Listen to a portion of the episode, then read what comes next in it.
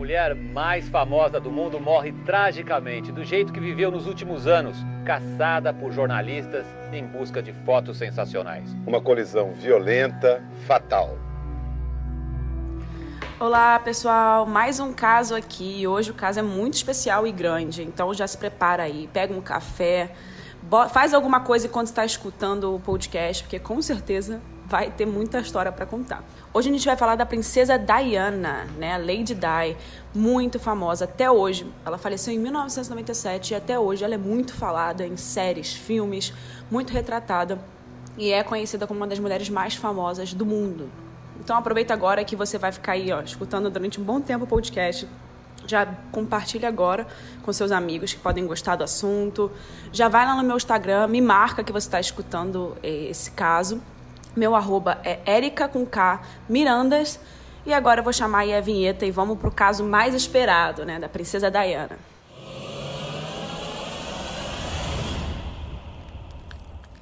Diana Frances Spencer nasceu descendente de aristocratas britânicos. Ela era filha do John Spencer, que era visconde Althorpe, e de Frances Shandy Kidd. Não sei se eu estou falando certo, não sou britânica, então vou falar do jeito que eu estou lendo mesmo. A Diana nasceu como a terceira e penúltima filha do casal em 1 de julho de 1961, no condado inglês de Norfolk.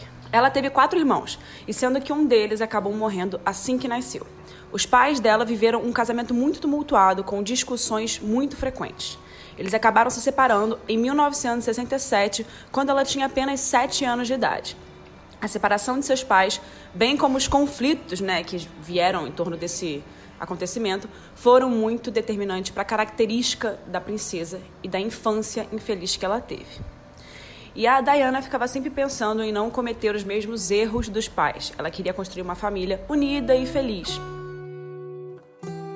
E com a morte do seu avô paterno, né, por parte de pai, o Albert Spencer, em 1975, o pai de Diana acabou se tornando um conde e assim a Diana e suas irmãs acabaram recebendo o título de Lady. Então aí, a partir daí, ela já era Lady Di, né, Lady Diana. Independente de ser casada com o, o príncipe Charles ou não. Ela já era Lady Diana antes de casar com ele. E embora ela fosse filho de nobres, ela trabalhou com uma mulher normal que procurava independência. Já naquela época, ela tinha pensamentos muito diferentes da maioria das mulheres, né? Ela já tinha essa vontade de ter a sua própria realização pessoal até que ela se inscreveu em algumas agências de empregos. Empregos básicos mesmo, ela queria qualquer coisa só para poder fazer um trabalho ali.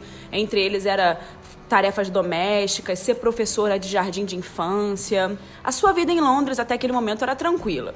Ela não ia muito para festas, ela ficava mais em lugares calmos. E uma entrevista ela disse que aqueles anos que ela se manteve em Londres e tal, ela queria manter, se manter pura, né? Tidy é uma expressão britânica usada para significar virgindade, né? Que dizia a ela que ela esperava por alguém muito especial. Em novembro de 1978, a Diane e sua irmã mais velha, Sarah, foram convidadas para um aniversário de 30 anos de Charles, o príncipe de Gales, né? E em agosto do ano seguinte, 1979, um fato muito ruim para Charles aconteceu, né? O tio-avô dele, Lord Mountbatten, foi assassinado. E eles eram muito próximos, ele era considerado tipo pai substituto para ele. E aí, o Charles e a Diana, em algum momento, entre encontros de amigos, ela sentou perto dele e disse para ele, depois desse, dessa perda que ele teve: Você parecia tão triste. Meu coração fica vazio quando vê você desse jeito. E aí ela falou: Isso não tá certo, você tá completamente sozinho. Você deveria ter alguém para cuidar de você. Dali em diante, a figura que Charles tinha da Diana, que era uma amiga de infância, mais nova, transformou-se, né? Ele começou a procurar pela Diana, é, olhar para ela com outros olhos. Até que em fevereiro de 1980 foi a primeira vez que Diana passou um, final de semana em Sandringham sem a companhia da sua irmã, apenas da família real. Já que naquela época tinha boatos de que a irmã de Diana tinha alguma coisa com Charles. Bom, até esse momento vou falar um pouco da Camila. A Camila era uma amiga, entre aspas, né, do príncipe Charles. E ela fazia parte do círculo de, de amizade de Charles. ela conhece o príncipe há muito mais tempo que a princesa Diana. E, inclusive, falam das relações sexuais né, que, eles teve, que eles tiveram antes do casamento de Charles e depois do casamento de Charles com a Diana.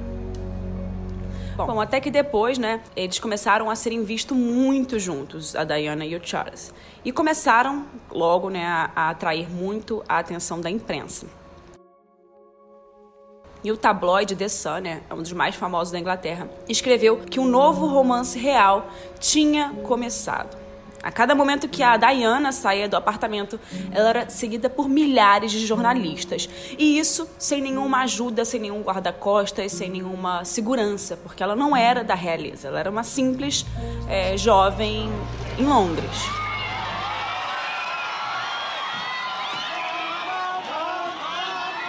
O Palácio de Buckingham anunciou o noivado no dia 24 de fevereiro de 1981.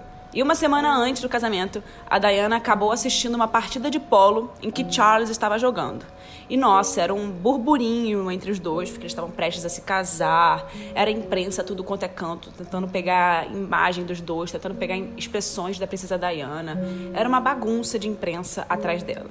E na arquibancada, deu para ver que ela começou a chorar isso aconteceu um pouco depois que ela soube que o noivo estava planejando, né, o Charles estava planejando entregar um bracelete a Camila, né? Mas isso ela soube internamente, nem, não vazou para mídia. E o palácio de Buckingham, né, quando saíram as imagens dela chorando, disse que foi apenas uma exaustão. Para os olhos da mídia, Charles e a princesa né, pareciam muito bem nas ruas, cumprimentando o público, é, felizes com o noivado, mas internamente não era mais ou menos, não era assim que as coisas eram. Bom, agora vamos para o casamento.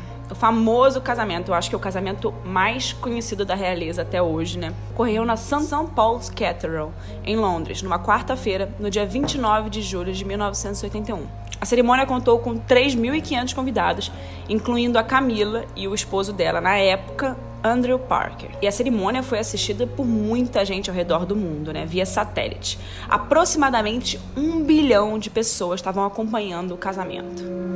A Diana se tornou oficialmente Sua Alteza Real, a princesa de Gales, e foi imediatamente elevada à terceira mulher mais importante da monarquia britânica, somente atrás da rainha Isabel II e da rainha mãe. E esse foi considerado o casamento real do século XX e passou a ser comparado a um conto de fadas. Rapidamente a princesa conquistou o público, né, com tudo aquilo que as pessoas até hoje reconhecem dela, com a sua beleza, com o jeito que ela tratava as pessoas, com o jeito que ela era carinhosa com o público. E muitas vezes ela conquistou mais atenção do que o, do que o próprio príncipe Charles. E no Palácio Real, né, ao longo do tempo, as tensões estavam aumentando entre Charles e Diana. O príncipe estava sempre comprometido com os seus deveres e Diana estava sempre sozinha, né? E suspeitava cada vez mais de que ele estava tendo um caso com a Camila Parker. E esse caso, para ela, já era muito antes deles se casarem. Mas em público, Charles e Diana aparentavam um casal apaixonado, né? Ninguém nem imaginava o que podia estar acontecendo ali entre as paredes do, do castelo. E no meio da década de 80, após o nascimento dos dois filhos reais, né, o Charles começou a passar ainda mais tempo com os seus amigos, né? E esses amigos incluíam Camila. Bom, vamos tentar descrever um pouquinho rápido sobre esse colapso do casamento, né? Isso gerou muita notícia nos tabloides. Se bobear, foi a época mais agitada da mídia, da mídia britânica, né? Para você ter uma noção de como foi tão agitado, os meios de comunicação britânicos intitulavam essa, essa separação, esse colapso do casamento dos dois entre Guerra dos Galeses. E isso chegou ao seu topo em 1992, quando o príncipe e a princesa de Gales formalmente né, se divorciaram. E essa separação aconteceu no dia 9 de dezembro de 1992. E antes disso, a princesa já tinha dado um sinal muito famoso de que seu casamento tinha acabado em 92. Isso foi quando ela posou para umas fotos sozinha fora do Taj Mahal na Índia. São fotos bem conhecidas e foi uma visita que muita gente já estava especulando que realmente eles estavam afastados, já que é um lugar considerado romântico e ela estava sozinha, né? Mas o divórcio só foi finalizado mesmo em 28 de agosto de 96. O acordo, né, disse que Diana poderia continuar vivendo no palácio de Kensington e que a guarda dos príncipes seria dividida entre os dois. Uma carta da Elizabeth II, de 21 de agosto de 96, tornou oficial que todas as ex-esposas de príncipes britânicos perderiam o status de Sua Alteza Real depois do divórcio. Quando a Diana recebeu a notícia, né, de que ela perderia o seu título de Sua Alteza Real, ela chorou muito. Mas o William, né, o seu filho, viu que a mãe estava muito triste e ele disse para ela que assim que ele fosse coroado, ele iria dar para ela o título dela de volta. Essa conexão da Diana com os filhos sempre foi muito forte e eles até hoje, né, falam muito de como essa época foi muito pesada para eles, o divórcio, né? Bom, depois desse divórcio dela, né, a, o título oficial da Diana começou a ser Diana, Princesa de Gales. Bom, agora a gente vai chegar perto aí dos últimos anos da vida de Diana. Dois anos após a separação, em novembro de 95, ela participou de uma famosa entrevista para o programa de atualidade da BBC, o programa se chamava Panorama. E ela foi questionada sobre o caso do príncipe Charles com a Camila Parker, né, que aconteceu mais ou menos entre 71 e 73, que foram quando eles namoraram, né? Mas que provavelmente nunca tivesse acabado esse caso dos dois, né? Até os dias atuais, né? A Diana fez a famosa brincadeira, entre aspas, bem, éramos três nesse casamento. Então foi um pouco abarrotado, né? Foi um pouco lotado, assim. Ela quis dizer crowded em inglês, que é tipo, foi um pouco sem espaço para ela, sabe? Well, there were three of us in this marriage, so it was a bit crowded.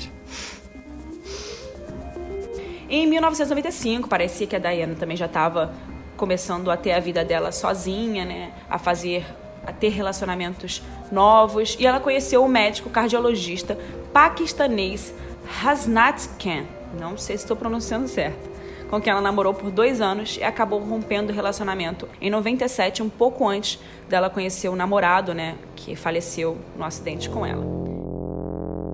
Então vamos para o dia fatídico. Em 31 de agosto de 97, a Diana morreu num acidente no túnel da Ponte de l'Alma, em Paris, na França, enquanto ela era perseguida por vários paparazzis em motos. A Diana estava num jantar com o milionário egípcio Dodi Al-Fayed, o seu atual namorado, né? Que ela tinha começado um relacionamento recentemente, e herdeiro da cadeia de lojas Harrods. Não sei se alguém aí já foi para Londres, mas se alguém já foi para Londres, com certeza já ouviu falar da Harrods. É uma loja muito muito cara, né, de alta sociedade, e ele era herdeiro, né, dessa loja Harrods. E eles estavam em um restaurante do hotel Ritz, e eles decidiram sair do local. Assim que eles começaram a sair, começou uma perseguição forte dos paparazzis, principalmente porque todos eles queriam noticiar o novo relacionamento da princesa, né, da mãe dos dois príncipes. A Diana entrou em uma Mercedes-Benz e ela estava acompanhada por Dodge Al-Fayed, o namorado dela, pelo guarda-costas dele, Trevor Rhys Jones, e pelo motorista Henry Paul. Eles estavam indo para o apartamento de Fayed. E devido à embriaguez, o motorista Henry acabou perdendo o controle do carro e bateu num pilar do túnel embaixo da ponte, numa velocidade de 170 km por hora, enquanto ele fugia da perseguição dos paparazzi. Henry Paul e Dodge Al-Fayed morreram imediatamente. O guarda-costas Trevor Rhys Jones era o mais próximo do ponto de impacto e o único ocupante do carro que estava utilizando cinto de segurança. E com a forte colisão, o duplo airbag que tinha no carro foi acionado na hora do impacto. Acabou que o Rhys John foi o único sobrevivente do acidente e passou por uma grande cirurgia com inúmeros ossos partidos, trauma no peito e lesão cerebral. Depois de algum tempo em coma no hospital, ele disse que não tinha lembranças nenhuma do acidente. A Diana, que estava sentada no banco, no banco de trás, bateu brutalmente no banco da frente, né, durante o impacto, que causou uma hemorragia interna, ferimentos e lesões nos pulmões e na cabeça. E também ela acabou quebrando os ossos da bacia e do braço. A Diana foi transportada para o hospital Pitié-Salpêtrier, não sei se estou falando certo, onde apesar das numerosas tentativas de reanimar, de reanimar ela, né, de colocar aquele negócio para reanimar, ela morreu às 4 horas da madrugada daquele dia. A capotagem a cerca de 170 km por hora deixou o carro irreconhecível e matou na hora o motorista e o namorado da princesa, o milionário Dodge Al-Fayed. Todd e o motorista do Hotel Ritz que dirigia Mercedes morreram presos nas ferragens. Diane e seu guarda-costas conseguiram sair do carro.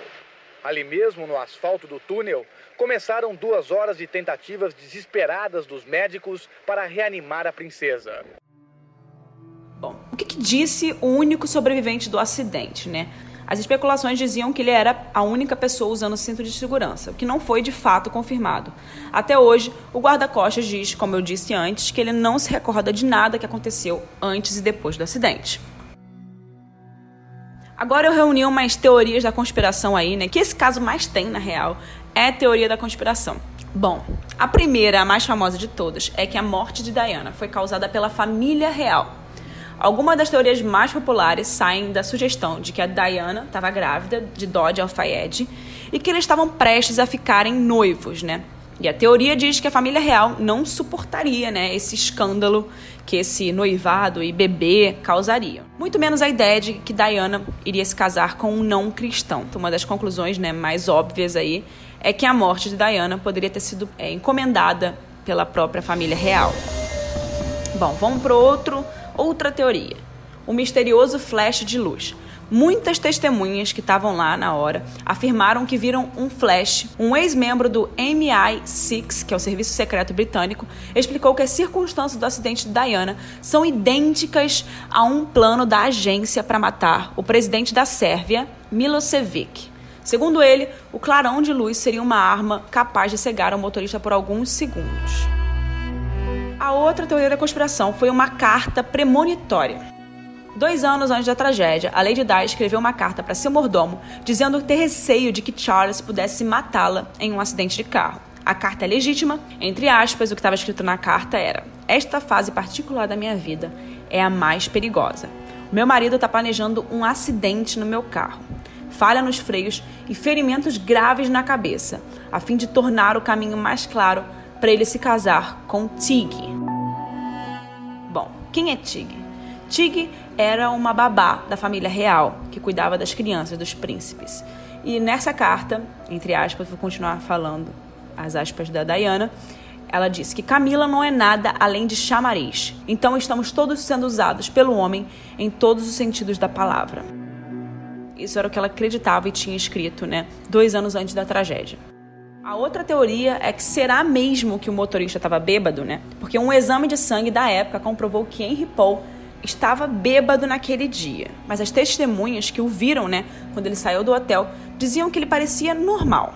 Alguns vídeos das câmeras de segurança mostram que o motorista estava amarrando o cadarço do sapato e ele não se desequilibrou em momento nenhum. Ou seja, quando a pessoa está bêbada, ela normalmente, quando abaixaria, ficaria se desequilibrando um pouco e não era o que parecia nas câmeras de segurança.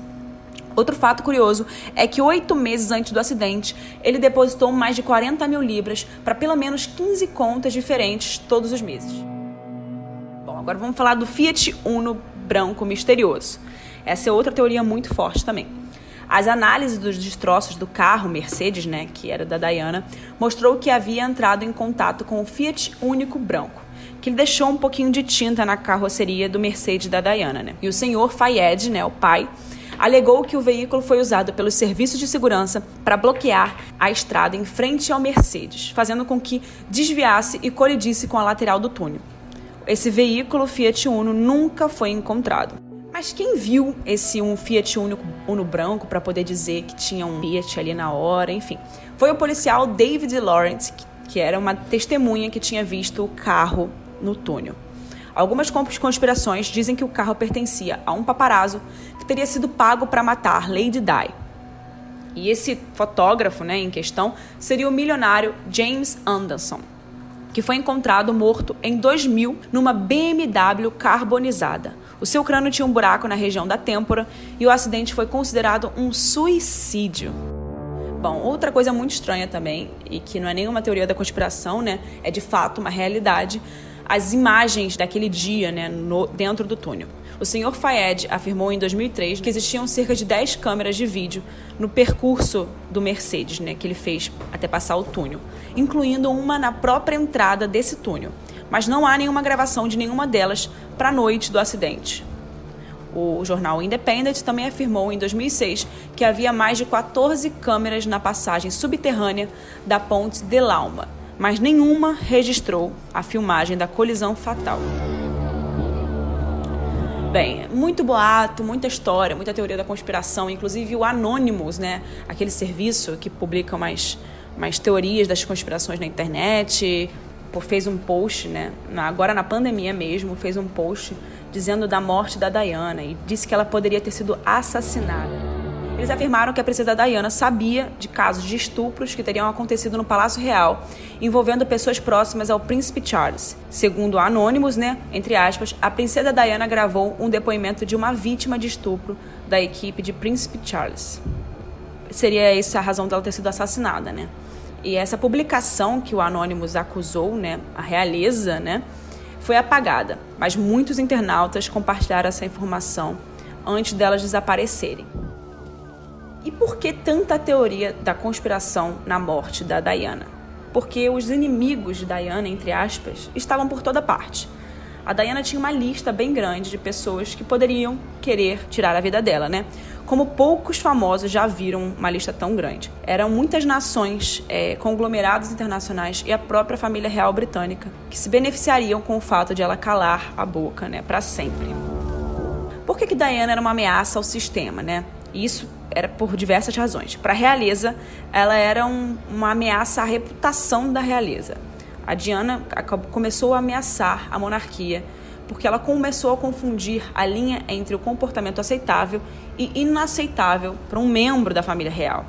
E ela começou a dissipar aquela magia que fazia pessoas normais, comuns, se sentirem como se a realeza fosse muito especial e diferente, né? E se isso de fato acontecesse, se as pessoas começassem a ver a realeza como algo normal, muitos deveriam começar a fazer perguntas sobre por que, que a realeza é seguida, tolerada e continua sendo até hoje né, presente na vida britânica. Ou seja, tudo que a família havia construído poderia desabar. Bom, e como que a nação britânica reagiu depois da morte da Diana? A manifestação nacional de luto depois da morte da Diana foi a mais lembrada de todos os tempos. Diana foi considerada a primeira celebridade real, né? E sua morte abalou os britânicos de uma forma que nenhum outro evento real dos tempos modernos fez. E durante os dias, semanas e meses que seguiram a morte da Diana, muitas pessoas se aglomeraram né, em Londres para assinar o livro de condolências e depositar flores para ela do lado de fora do Palácio de Kensington, que se tornou um, um local de peregrinação.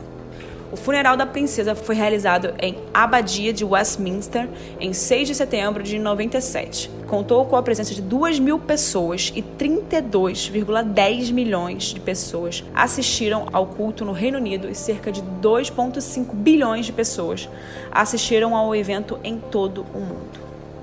William e Harry, né, os príncipes, caminharam atrás do caixão é, da mãe né, em procissão fúnebre, assim como o príncipe de Gales, né, o Charles, em uma entrevista no início desse ano, Harry discutiu as memórias que ele tinha do funeral da mãe dele, né? Entre aspas, ele disse que minha mãe tinha acabado de morrer e eu tive que caminhar muito, muito, durante muito tempo atrás de seu caixão, cercado por milhares de pessoas me assistindo, enquanto outros milhões faziam isso pela televisão.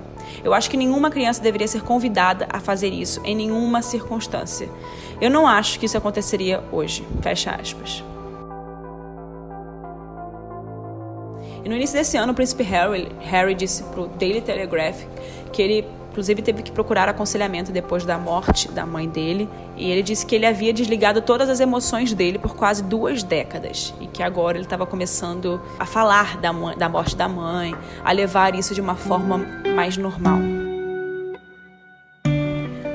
Bom, a princesa Diana né, se tornou muito conhecida por apoiar projetos de caridade e ela é muito lembrada por isso até hoje, tanto antes como depois do divórcio dela.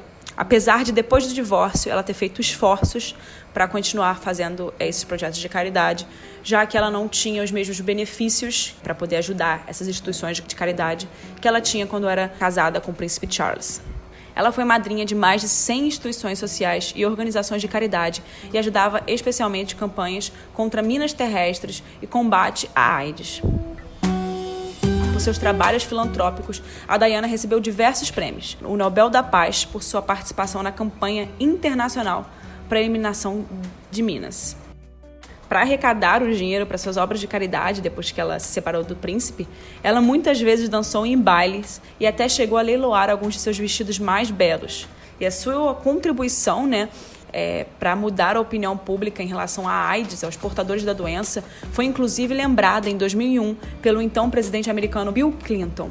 Entre aspas, em 1987, quando muitos acreditavam que a AIDS poderia ser contraída através do toque, a princesa Diana sentou-se numa cama onde deitavam um aidético e segurou a sua mão.